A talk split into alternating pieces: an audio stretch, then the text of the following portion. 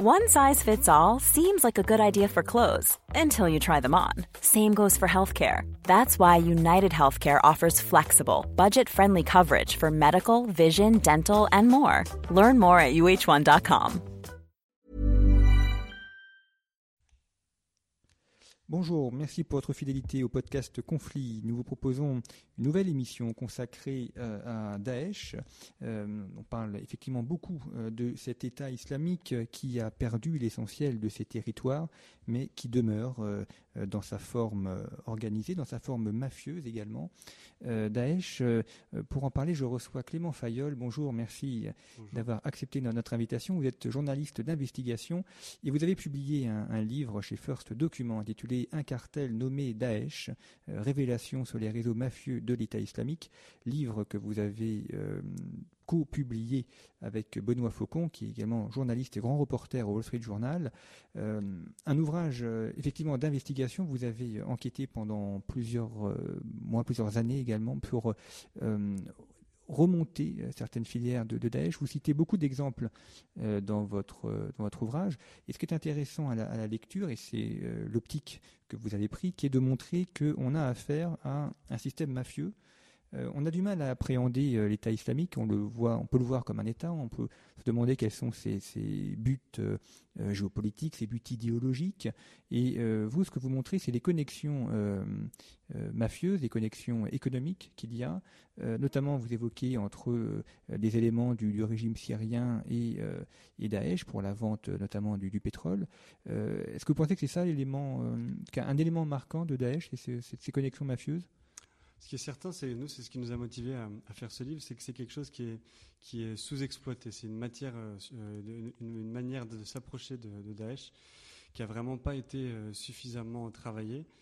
Et euh, nous, il nous avait semblé que si le, journaliste peut apporter quelque chose dans la compréhension de Daesh, c'est beaucoup plus dans un travail justement de, de terrain, dans un travail de d'exploitation de, matière et de connexion de, de, réseaux, etc., plutôt que euh, soit dans le commentaire, ce qui est déjà abondamment le cas dans la littérature sur Daesh, euh, soit dans le, ce qu'on peut assez souvent voir, c'est dans la, un petit peu dans la chronique judiciaire, c'est-à-dire de regarder euh, Daesh après, un, après un attentat après un attentat, de regarder euh, d'où viennent les personnes, ce que la police sait sur eux. Et nous, on a vraiment voulu faire un travail de journalisme à l'ancienne, c'est-à-dire vraiment sur le terrain, et d'aller chercher, chercher un, certain nombre de, réseaux et les mettre à jour.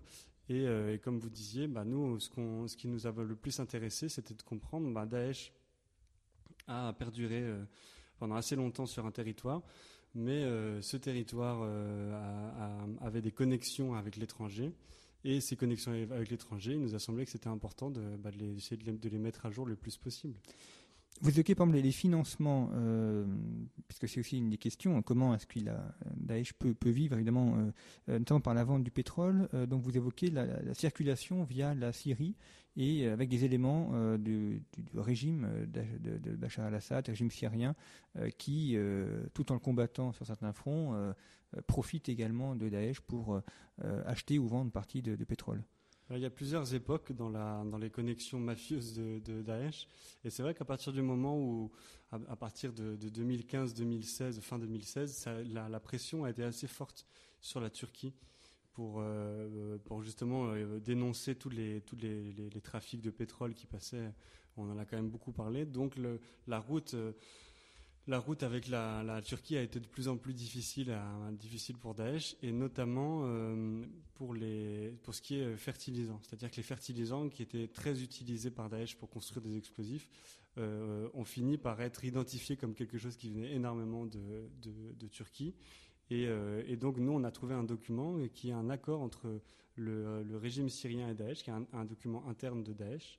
Et ce document est un pacte d'échange de fertilisants contre pétrole c'est-à-dire que Daesh donnait du pétrole et laissait passer dans son territoire des, voitures officielles du, régime syrien euh, pour qu'ils viennent chercher du pétrole et en échange ils récupéraient des fertilisants pour construire des bombes.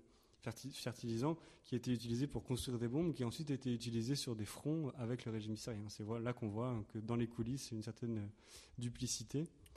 Euh, et, qui nous, nous a semblé éclairante parce que c'est vrai que souvent on parle de Daesh euh, avec une forme de, ce qui est normal, une forme de, dénonciation des crimes, une forme de voilà de, comment dire d'incompréhension face à la barbarie. Et nous, il nous a semblé qu'en tant que journaliste, c'était intéressant de regarder bah, ce qu'il y a de rationnel dans Daesh, ce qu'il y avait de rationnel, et notamment pour comprendre ce, ce qui nous était central dans notre enquête, que Daesh allait survivre à sa perte de territoire.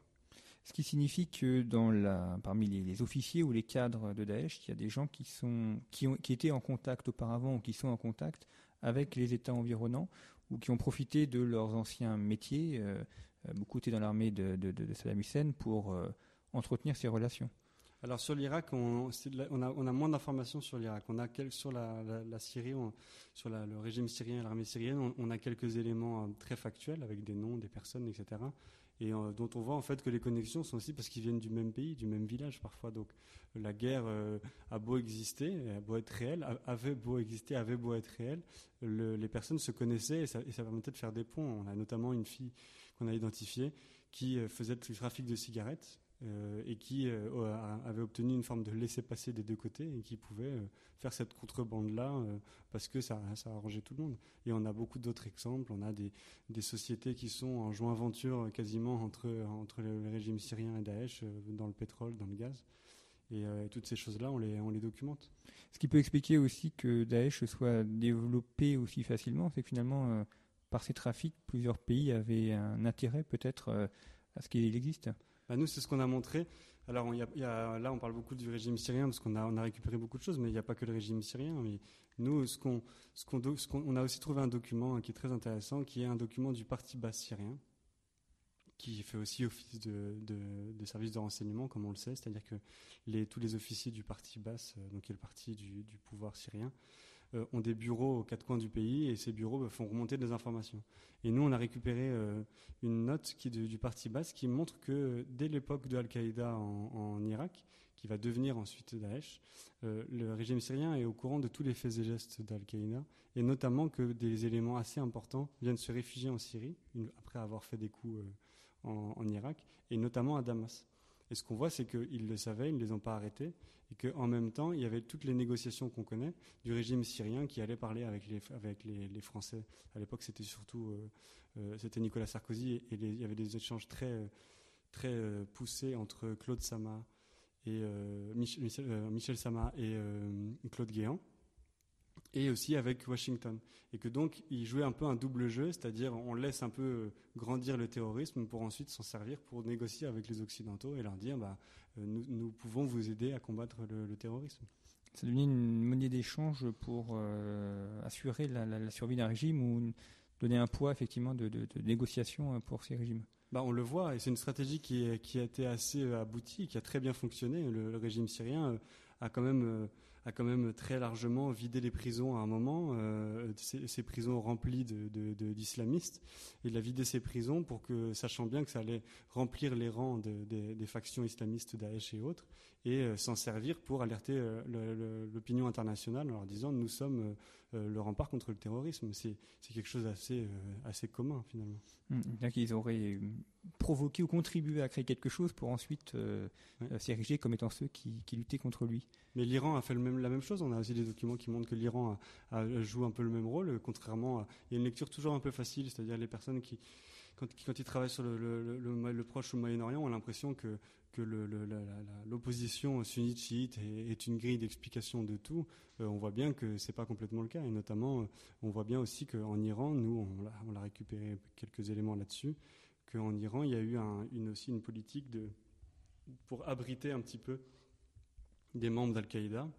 Euh, pour la même raison, c'est-à-dire pour avoir une utilité dans la lutte antiterroriste avec les, Occidentaux. Mais c'est pas les seuls. Nous, sur l'Arabie Saoudite, on a, beaucoup travaillé sur quelque chose qui est un lieu commun, mais nous, on, a, mis à jour une filière de financement qui est faite par les classes moyennes euh, saoudiennes, avec euh, voilà, des, femmes qui font passer des lingots d'or jusqu'en Turquie, qui ensuite sont envoyés en, étaient envoyés en, Syrie. Enfin, il y a, des responsabilités à trouver dans absolument tous les acteurs régionaux. C'est ça, c'est certain. Et ce qui signifie, ça vous le montrez dans l'ouvrage, c'est que même si Daesh disparaît euh, au niveau territorial, euh, la structure, elle reste et les connexions entre les personnes restent aussi. Donc euh, Daesh peut survivre à, une perte territoriale. Bah, nous, c'est pour ça qu'on a, fait, qu'on a voulu faire ce travail, c'est parce qu'on se disait, les gens de Daesh, en tout cas les, les, les, gens, les personnes importantes, savent très bien que quand on a une coalition de, des plus grandes puissances du monde qui bombardent et qui, ont décidé de mettre fin à un territoire, ça va, de tôt ou tard, ils vont perdre ce territoire. Euh, et, on a voulu regarder si justement dans ces réseaux il y avait quelque chose qui, allait nous, nous, donner des éléments pour comprendre ce que serait le Daesh après les territoires. Et ça, on l'a plutôt trouvé parce qu'aujourd'hui, ça se vérifie. Il y a certaines personnes qu'on avait identifiées qui aujourd'hui continuent à être très actifs dans d'autres pays. Euh, on a vu aussi qu'il y avait euh, toute une politique d'exfiltration du cash qu'ils avaient récupéré que euh, dans les pays du Golfe, notamment euh, aux Émirats Arabes Unis, ils ont, acheté beaucoup d'immobilier, qu'il y a des choses qui sont, il y a aussi des, éléments, de l'argent, des investissements qui sont partis en Asie du Sud-Est. Il y a, eu vraiment une, vraie stratégie de euh, pérennisation de, de, Daesh par ces réseaux-là, justement. Ce qui en fait effectivement un, vrai réseau mafieux au, sens propre. Est-ce qu'on sait si Daesh a des liens avec d'autres mafias, je la mafia albanaise par exemple, ou la mafia italienne? Alors ça, nous, en tout cas, on l'a pas vu. Euh, ce qu'on a vu, en revanche, c'est dans, dans ce qui est euh, objet d'art, c'est que euh, assez rapidement, les, les, revendeurs de Daesh finissent par traiter avec des, des, trafiquants classiques, donc des gens qui ont la capacité de rapatrier ces objets d'art, de les mettre dans des, dans des, dans des, entrepôts sécurisés, dans, dans des zones franches, etc. Donc ça, a, on, on, retrouve parfois une, certaine articulation avec du crime organisé mais on n'a pas, on n'a pas eu d'exemple assez marquant avec la mafia italienne. Mm.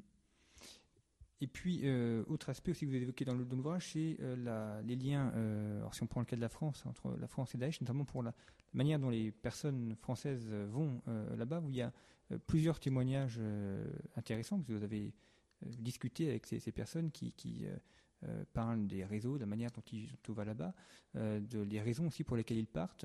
Est-ce qu'il euh, y aurait un, un, portrait robotype d'une personne qui irait vers l'État islamique ou est-ce que chaque cas est vraiment très différent? C'est difficile à dire. Quand on, quand on nous, pose cette question, en général, avec mon co-auteur, on, répond de manière beaucoup plus large et on explique que dans l'État islamique, de ce que nous, on a vu, il y a, deux grandes catégories et les deux grandes catégories seraient plutôt les locaux, c'est-à-dire les Syriens et les Irakiens, et les combattants étrangers, c'est-à-dire les, les, gens qui arrivent un peu euh, fanatisés, avec une vraie envie d'en découdre et qui traversent la planète parfois pour euh, se retrouver dans les rangs de l'État islamique, alors que après, euh, le, après le 13 novembre 2015, tout le monde sait ce que c'est que l'État islamique. Mm. Euh, et, ensuite, il y a les gens qui sont locaux et, avec lesquels nous, on a discuté pour certains et, qui, sont, qui sont des sources d'informations qui sont beaucoup plus riches parce que, en fait, eux, euh, pour la plupart, expliquent qu'ils étaient là un peu malgré eux, qu'il fallait bien, quand ton territoire est occupé et, euh, contrôlé par une entité, que c'est la seule qui paye des salaires, et ben on, y va. Et, ça, c'est, je pense que c'est la bonne Enfin, c'est la manière la plus objective, en tout cas, de, de, de, créer des catégories. Après, je pense que les différents, enfin, l'actualité a montré que dans les, dans, chez les personnes fanatisées, on a, on a toutes sortes, toutes sortes de profils. Hmm. Oui, hommes, femmes, et puis même euh, au niveau géographique aussi. Et euh, pour, les, pour aller là-bas, enfin pour les, les, réseaux, euh, si on va de France vers l'État islamique, là, quels sont les, les, réseaux qui sont utilisés ou les, endroits par lesquels les gens vont passer Alors là-dessus, on n'amène pas de, choses nouvelles parce que, en tout cas, de ce que nous on a vu, c'était pas une partie, euh, c'était pas une partie euh, contrôlée par le, commandement central. Enfin, c'était c'est pas c'est pas quelque chose qu'on a identifié comme un réseau mafieux.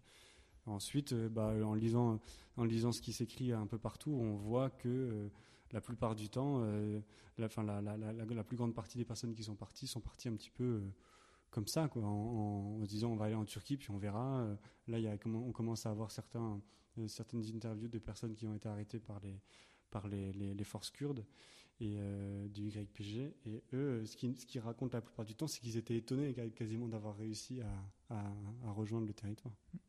Et puis après, il y a l'action du retour. C'est un point sur lequel vous avez aussi eu quelques éléments, enfin comment les, les, gens reviennent et bah, Nous, à l'origine, en fait, mon, mon co-auteur, qui travaille sur le sujet depuis beaucoup plus longtemps que moi, lui avait un, un réseau de sources assez extraordinaire qui était ceux de, des collectifs de migrants qui, faisaient, qui nous faisaient remonter des informations. Donc eux, qui étaient un peu là pour pour euh, déceler les brebis galeuses parmi les, parmi les migrants ou parmi les différents endroits où ils étaient. Nous ont fait remonter des informations extraordinaires sur justement un tel, on l'a vu euh, dans notre village euh, décapiter quelqu'un et on le retrouve en Allemagne. Un tel, on l'a vu, c'était un trafiquant de voitures pour, pour Daesh et là on le retrouve dans telle, dans telle ville. Donc c'est ça, c'est comme ça que nous on, a, c'est l'approche la plus, comment dire, la plus factuelle que, que nous avons du, des réseaux. C'est-à-dire qu'ils utilisent les, les, voies des migrants euh, classiques, enfin, des gens qui peuvent fuir les guerres ou les, ou les, les massacres pour euh, venir en Europe, s'infiltrer en Europe. Ouais, ça c'est quelque chose d'assez clair. Après, on a aussi récupéré des, des, des, grands, des, des, très grosses bases de données de passeports, notamment, parce qu'il y a eu énormément, ils ont fait énormément de travail là-dessus en récupérant des passeports de, différentes personnes mortes ou des, hmm. des, passeports qui sont pu voler à droite à gauche. Et ça, ça a été utilisé. Euh, ensuite, nous, ce que une, une, des grosses révélations du livre, c'est qu'on a des listes de cellules dormantes qui sont envoyées en 2017. Euh, et, ça, euh, c'est de manière assez organisée, c'est-à-dire c'est des, personnes très importantes dans l'organisation, des, personnes qui étaient parfois des formateurs en explosifs ou en différentes choses, qui sont, elles, envoyées euh, avec euh, bah, une destination, euh, des gens pour venir les chercher. Enfin, et là, là, on est sur une vraie logistique de, de, préparation de, quelque chose. Ces cellules dormantes, elles sont encore actives ou est-ce qu'elles ont été... ça dépend. c'est très difficile à vérifier. Nous, on a fait très attention dans notre manière de travailler parce que c'est quand même une matière très délicate. Mmh. on a fait beaucoup, on a fait très attention à recouper les, tous les témoignages qu'on a récupérés, qu'on a récupérés par euh, des forces de, renseignement, enfin toutes les personnes bien informées qui existent, et euh, vérifier surtout que bah, on n'allait pas euh, poser un problème à la sécurité nationale d'ici ou d'ailleurs. Donc on a été assez responsable là-dessus. Et au final, les, différentes sources qu'on a dans les services de renseignement ont, assez bien joué le jeu. Et comme on leur demandait pas de faire, de, faire fuiter des informations, mais plutôt de recouper certaines choses, pour cette liste de 2017, on a obtenu euh, la validation de tous les noms. On ils nous ont dit oui, toutes ces personnes-là sont des personnes qui sont euh, en, chemin ou arrivées et que nous surveillons avec la plus grande attention parce que nous savons que ce sont des personnes qui, qui ont un projet. Donc euh, oui, oui, c'est un, c'est un vrai, c'est un vrai, comment dire, c'est un, c'était un, une vraie stratégie de, Daesh de, préparer euh, sa, perte de territoire en, voilà, en, devenant une organisation beaucoup plus diffuse et beaucoup plus euh, dangereuse. Ça veut dire qu'effectivement, ils ont euh, derrière tout ça, il y a une vraie réflexion sur ce que l'on veut faire, comment on l'organise, et donc quelles personnes on peut envoyer, à quel endroit on les envoie. Donc il y a une, moins des personnes qui réfléchissent exactement à la manière dont l'organisation doit doit agir et euh, doit mener ses actions.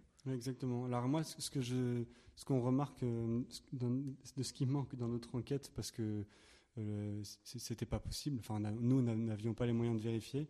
Ce qui, ce qui nous manque, ce qui nous manque pour bien comprendre l'organisation, c'est le au niveau, en, je veux dire, dans la, très haute hiérarchie de Daesh, qui décidait quoi?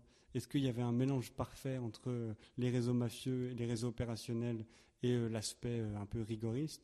Nous, on ne peut pas le savoir, ça, parce que nous, comme on, part du terrain, on part de faits très précis qu'on remonte, on ne peut pas savoir si euh, ces cellules euh, qu'on a identifiées, euh, ça vient de tout en haut de l'organisation ou, pas. Nous, ce qu'on sait, c'est qu'il y a un imam qu'on a identifié qui, lui, dit à des personnes, allez-y.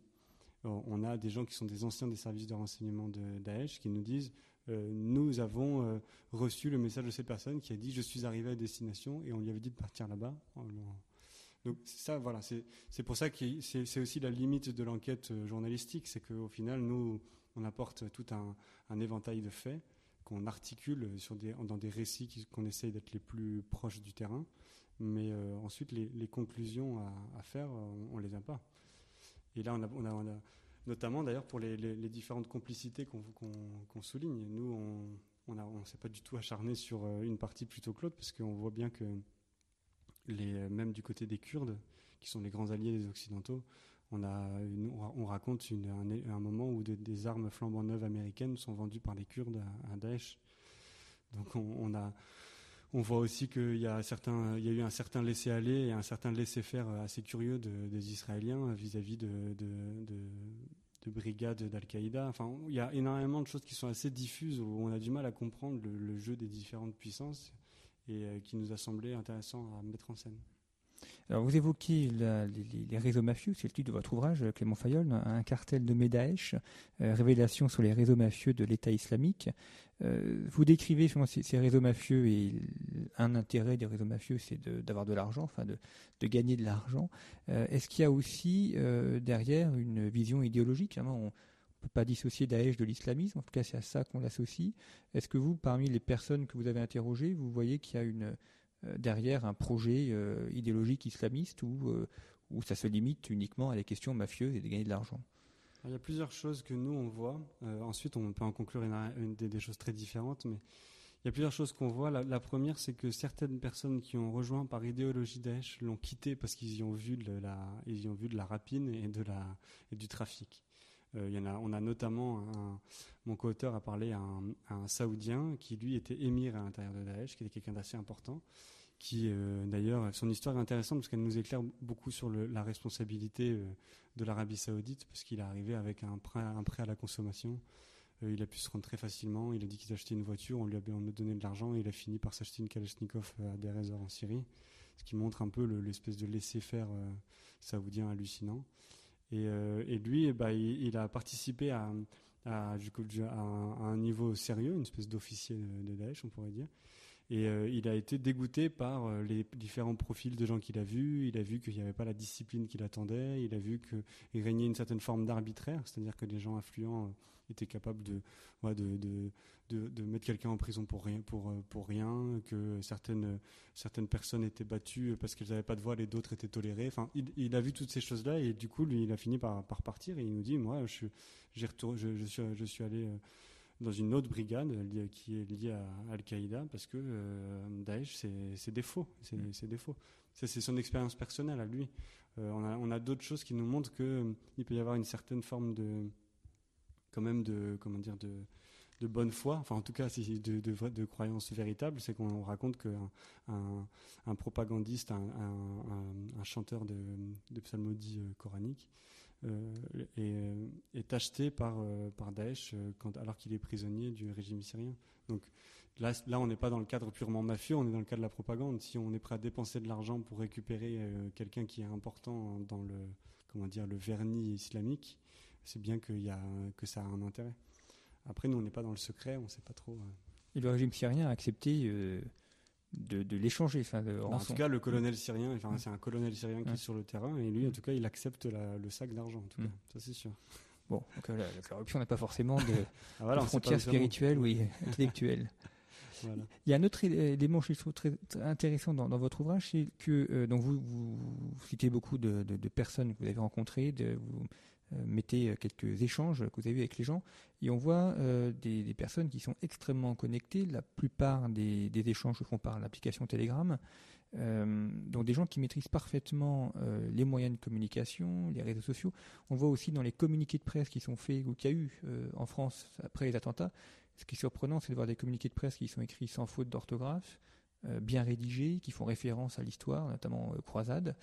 Euh, donc ça veut dire qu'on a des gens qui sont quand même euh, hautement intelligents, qui sont capables d'écrire un texte en français, d'un français sans faute, et euh, qui maîtrisent très bien la technologie. Alors ça c'est vrai, assez pour se rassurer, on a envie de penser que c'est des que c'est des, barbares avec des couteaux en travers, des dents et qui sont pas capables de réfléchir et que pour égorger quelqu'un, il faut absolument être fou. La réalité, c'est que quand même dans cette organisation euh, qui a été éminemment complexe euh, a été portée par des gens intelligents. C'est obligatoire. Euh, nous, il y a le, témoignage le plus, le, plus flagrant, enfin celui qui explique ça de manière la, la, manière la plus claire, c'est un ingénieur, un, des ingénieurs en chef de Daesh qu'on a appelé Steve pour parce que maintenant il est recherché et par Daesh et par le régime syrien. Et lui, malgré lui, en tant qu'otage, a été utilisé pour superviser beaucoup d'opérations, beaucoup d'inventions. Et il nous a raconté des choses hallucinantes de, de drones qui ont été construits, de, voitures téléguidées, de voitures civiles téléguidées pour faire des attentats sans avoir de victimes.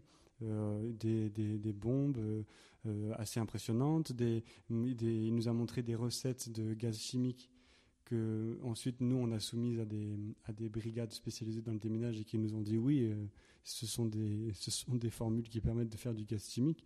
On était à un très haut niveau, ça c'est clair.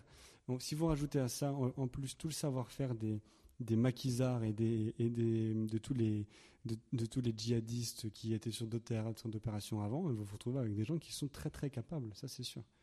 Et, euh, ça c'est important, c'est vrai que c'est important de le, dire. Et euh, nous on appuie en plus parce que c'est pas uniquement leur témoignage, parce qu'on pourrait dire un témoignage de quelqu'un qui était là-bas, il va faire, ça va être un peu pour la gloriole, il va dire qu'il a qu'il a, qu'il a été capable de faire beaucoup de choses. Mais nous on a pu recouper quasiment toutes les informations sur l'aspect technologique par des vidéos internes qu'on a récupérées par des documents euh, et on a fait vérifier à peu près tout ce qu'ils nous ont dit qu'ils étaient capables de faire. Et on a vu que oui, ils avaient un très très bon niveau. Ça veut dire qu'ils ont des ingénieurs, ils ont des, concepteurs, euh, donc des gens formés. Euh. Et parfois des gens formés dans, dans, nos écoles. Hein. Il y a des, notamment un, un, Québécois et un Américain qui viennent de, de, très bonnes écoles, en fait, très bonnes écoles, qui sont des, des ingénieurs. Et nous, le, le, Steve en question c'est, nous, nous, nous, le raconte en disant mais que lui comprend pas ça. lui qui, qui, a eu, qui a une espèce de, de fascination pour euh, la Silicon Valley, pour tous ces endroits où on invente, etc. Et ben, il, il, comprend pas que des gens qui viennent de, ces Eldorado euh, enfin, fassent le, chemin inverse pour, euh, se retrouver dans, son département à lui ce qui signifie que euh, justement la, partie euh, rattachement à une idée ou à une, religion, euh, l'islamisme joue aussi. C'est-à-dire que les personnes sont prêtes à ces sacrifices-là aussi ou à mettre leurs compétences. Ça, c'est, après, c'est, pareil. Nous, ce qu'on dit en tout cas, c'est que Daesh a, eu, la capacité, a une capacité très, très, très, très, enfin, c'est assez très impressionnant de voir qu'en très peu de temps, ils ont été capables de euh, d'imposer leur marque, d'imposer leur marque comme euh, quelque chose qu'on a envie de rejoindre. Vraiment, ce qu'on dit à un moment, c'est vraiment le, drapeau euh, de le drapeau de Daesh a été planté dans les esprits en un temps, en un temps record. Quand on voit le temps que ça a pris pour Al-Qaïda d'être cette espèce de figure de la contestation, de l'anti-impérialisme occidental avec coloration islamique, de la quête d'un califat, et qu'on voit que, Daesh en en, en 10 ans, en même, en même pas 10 ans, ils ont réussi à, à faire leur coup d'éclat, leur 11 septembre à eux, avec le 13 novembre et d'autres trucs comme ça, euh, à avoir un territoire et à faire venir des, personnes. Il y, a, une vraie capacité de propagande. Alors c'est peut-être aussi parce que les réseaux sociaux, tout ce qu'on veut, que toutes les choses s'accélèrent, mais ils ont une capacité extraordinaire à, être un, point de, de fixation et d'attrait pour des gens du monde entier. Mmh. Est-ce qu'on peut quantifier aussi l'usage qu'ils font des, réseaux sociaux? Vous évoquez euh, la question de la langue, par exemple. Euh, c'est plutôt peut-être en anglais ou en arabe ou c'est nous on n'a on pas fait euh, parce que beaucoup de gens font c'est-à-dire du de la de l'étude de Daesh par les réseaux sociaux parce que c'est déjà c'est beaucoup fait et que nous on a vraiment voulu travailler un peu à l'ancienne c'est-à-dire aller chercher des aller chercher des témoignages, euh, ensuite les recouper et recouper les informations. Euh, donc euh, on n'a pas pas passé beaucoup de temps à, explorer les réseaux sociaux. C'est certain que ça fait partie de leur stratégie de manière assez claire et et que ça fonctionne. Ça fonctionne parce que font passer leur message, parce que quand on veut être informé de, Daesh, il ne faut pas être un grand expert pour trouver si, si ce n'est un réseau, euh, euh, si ce n'est un canal officiel, au moins un canal parallèle. Enfin, il y en a quand même beaucoup, beaucoup. ils ont eu leur, publication officielle de propagande. Il y a, énormément de, de, facilité à, accéder à, ce qu'ils disent. Quand, si vous comparez avec la, cassette vidéo de, Ben Laden à Al Jazeera, on, est quand même à, des années-lumière. C'est qu'eux communiquent directement. Ils n'ont plus besoin d'un intermédiaire comme Al Jazeera pour transmettre leurs informations. Non, ça c'est sûr. Et puis surtout, euh, nous, on a vu qu'il y avait, un, par exemple, un, personnage euh, dans la première version du livre. On, le mettait très en avant, mais entre temps, on, nous a on nous a soufflé l'exclusivité, donc on, ne fait que le mentionner, mais on a notamment quelqu'un qui était un, réalisateur à Hollywood, un type, euh, comme il y en a beaucoup, j'imagine là-bas, qui est un peu raté, qui avait fait un, film euh, qui n'avait pas eu du tout de succès sur YouTube, qui se moquait de l'islam, et qui finit par arriver à Daesh et à être le réalisateur en chef. Et c'est notamment lui qui, a fait des, des, grandes réalisations sur des exécutions macabres et, et autre chose. Et lui, bah, il, maîtrise les codes de YouTube, il maîtrise les codes de réalisation. Bah, c'est un Hollywoodien, c'est l'intermittent du spectacle de chez eux qui s'est fanatisé. Et euh, aujourd'hui, où Daesh, euh, enfin en tout cas perdu ses territoires, euh, les hommes demeurent. Est-ce que vous savez s'ils sont encore en activité, s'il y en a qui sont partis ou qui sont à d'autres endroits, des connexions qu'ils ont pu établir de manière à perpétuer les actions de Daesh? Bah, moi, je travaille beaucoup là-dessus en ce moment. J'ai beaucoup de pistes assez prometteuses sur, des, sur des cellules à l'étranger, sur des, des, choses qui se sont réorganisées. Là, par exemple, il y a eu une cellule qui a été démantelée en Algérie fin décembre. Il y a, moi, j'ai pisté deux, trois personnes très importantes dont il semble qu'ils soient connectés à des filières actives. oui, il, reste, il reste quand même beaucoup de choses. c'est assez difficile de, d'être catégorique, mais je, trouve qu'en ce moment, on, entend beaucoup parler des personnes qui sont arrêtées, on entend beaucoup parler des personnes qui sont mortes, et on ne se rend pas compte qu'il y avait tellement de monde, il y avait tellement de réseaux, il y avait tellement de, d'argent aussi, qu'il euh, il, y a, forcément des choses qui restent organisées, il y a forcément des, filières, il y, a, forcément des choses qui, méritent d'être encore euh, surveillées. Vous évoquez aussi le, rôle de l'Arabie saoudite euh, par rapport à Daesh, on l'a un peu évoqué en, début d'entretien. L'Arabie saoudite qui officiellement combat, les, enfin, combattait l'État islamique et, Daesh, mais qui en fait là aussi mène un double jeu parfois en, aidant ou en facilitant le développement de Daesh. déjà, il y a quelque chose qui est un peu un lieu, un lieu commun, mais qui mérite quand même d'être dit, c'est que l'Arabie saoudite, par son par son approche rigoriste euh, de l'islam depuis des décennies, est un terreau euh, extraordinaire pour, euh, pour la radicalité djihadiste. Clairement, l'opposition entre la corruption de l'élite et l'éducation ultra rigoriste est un, et, vraiment, ce sont vraiment les ingrédients parfaits pour créer des générations de djihadistes. Ça, c'est quelque chose qu'il faut quand même souligner. Ensuite, euh, il y, a aussi quelque chose qu'on entend beaucoup et que peu de personnes ont été capables de documenter, c'est les, financements. C'est-à-dire les financements viennent des pays du Golfe. C'est quelque chose que tout le monde dit, personne ne, le prouve vraiment, mais tout le monde le dit. Et on avait beaucoup, notamment à un moment pas mal parlé d'un rapport du Trésor américain qui parlait du financement par le Qatar, pour parler des pays du Golfe. Et nous, on s'est dit que c'était vraiment intéressant de travailler là-dessus parce que oui, c'est un lieu commun, mais il faut, quand même regarder. Et ce que nous, on documente, et ce que nous, on voit, et qui est assez impressionnant, c'est qu'en fait, le financement de Daesh, euh, et je pense des, autres organisations, mais là, on a travaillé sur Daesh, de, depuis l'Arabie Saoudite, en fait, est un financement massif euh, dans, le nombre de personnes qui financent mais ce ne sont pas des grands mécènes, des grands financiers. Ce ne sont pas les grandes fortunes saoudiennes qui financent, mais ce sont beaucoup plus les classes moyennes ou les classes, euh, les classes euh, moyennes inférieures qui, euh, qui donnent 5, 10, 15 000 dollars et qui donnent des effectifs à, Daesh.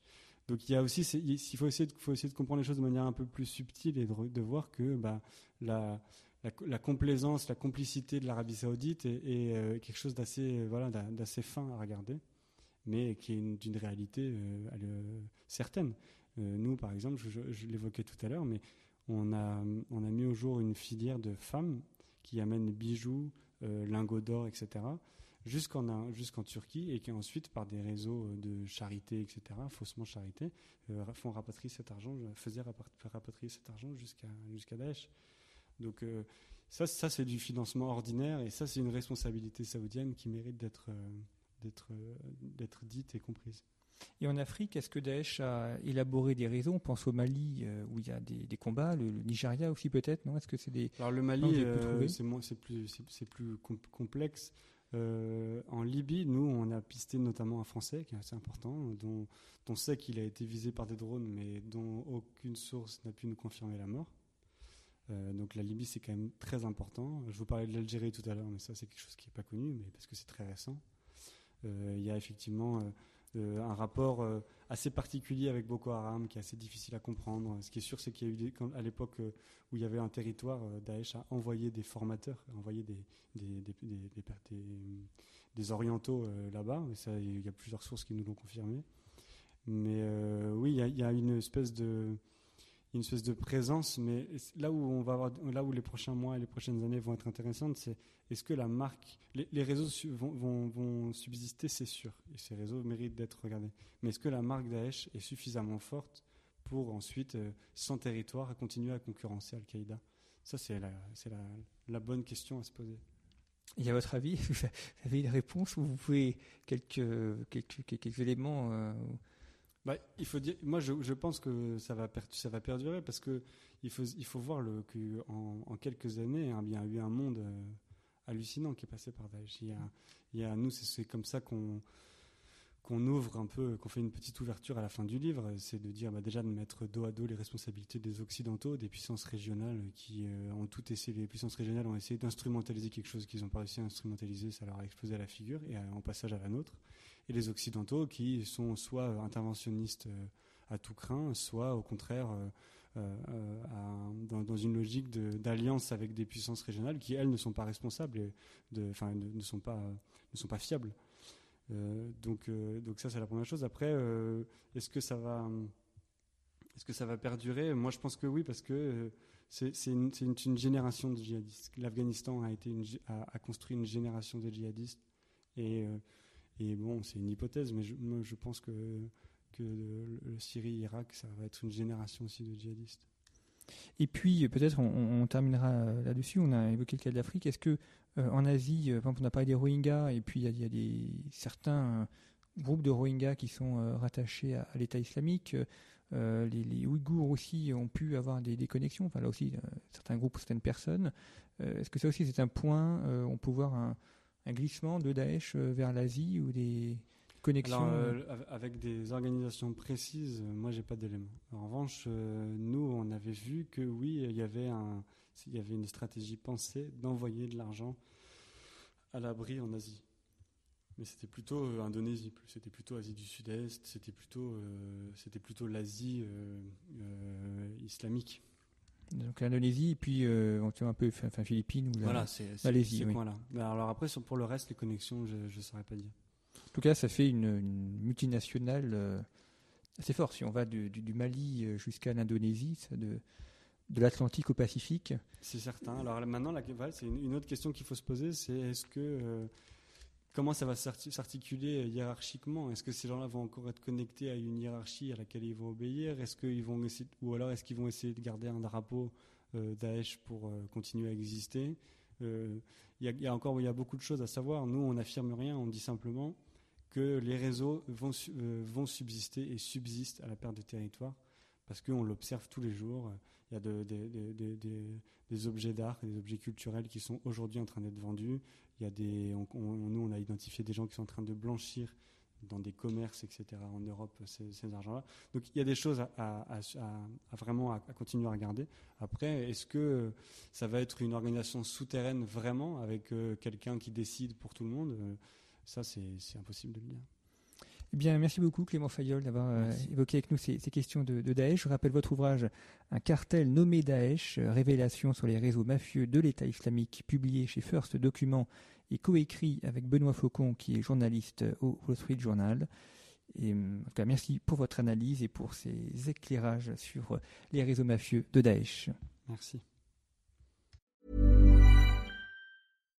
When you make decisions for your company, you look for the no-brainers. And if you have a lot of mailing to do, stamps.com is the ultimate no-brainer. It streamlines your processes to make your business more efficient, which makes you less busy.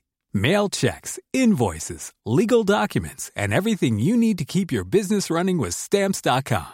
Seamlessly connect with every major marketplace and shopping cart. Schedule package pickups and see your cheapest and fastest shipping options from different carriers. With rates up to 89% off USPS and UPS rates. And with the Stamps.com mobile app, you can take care of mailing and shipping wherever you are. Make the same no-brainer decision as over 1 million other businesses with Stamps.com. Sign up with Code PROGRAM for a four-week trial. plus free postage and a free digital scale. No long term commitments or contracts. That's stamps.com. Code program.